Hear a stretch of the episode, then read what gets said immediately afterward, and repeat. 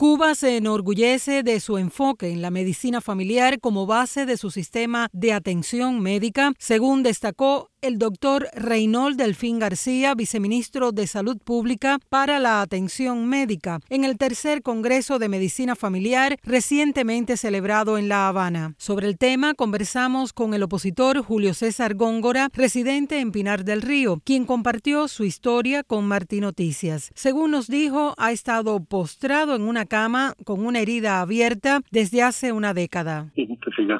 Ahora lo último que me dijeron era que ellos no estaban, a ver, que como que no estaban capacitados. Y eso es una herida abierta con, con grandes complicaciones, con el suelo pélvico expuesto, con una herida en el periné, que la dejaron abierta ella, que fue por una mala práctica médica.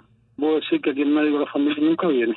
Yo vivo a, a dos casas en consultorio, ni el consultorio ni el hospital. Ya le digo, a mí me han negado una operación por 10 años y lo he dicho en todos lados. Según el portal Infomet del Sistema de Salud Cubano, el concepto de medicina familiar implica no solo una amplia cobertura médica, sino también un mayor acceso a la fisioterapia y rehabilitación, algo de lo que ha carecido Jennifer, una joven autista que reside al este de La Habana, según nos comentó su madre, Ketty Méndez. Ella más bien necesita terapia de autismo, terapias en su, en su cuerpecito para que ella pueda estar en su músculo y todas estas cosas. Necesita tantos tipos de terapia que acá realmente no los hacen. Y si los hacen, tendría entonces yo que costearme con un transporte de aquí donde yo vivo en Habana del Este hasta La Habana o Capdevila que está por Boyero, hacerle equinoterapias, etcétera, etcétera, que para mí es imposible y llevo años reclamando esto y ha sido imposible. Por otra parte, el viceministro de Salud cubano reveló que Cuba asigna el 50% de su presupuesto a la salud y a la educación. Sin embargo, casos como el de el opositor Juan Carlos Fonseca, paciente de VIH, quien falleció en septiembre después de varias isquemias transitorias, ponen en duda lo dicho, según su esposa Judith Núñez. Sí, yo tengo un consultorio cerca de Guanabacoa. Aquí no vino nadie y él, él vivía furioso porque no tenía ninguna atención adecuada. Es como todo, lo llevan a un médico. No, eso no es de ingreso, eso es para la casa.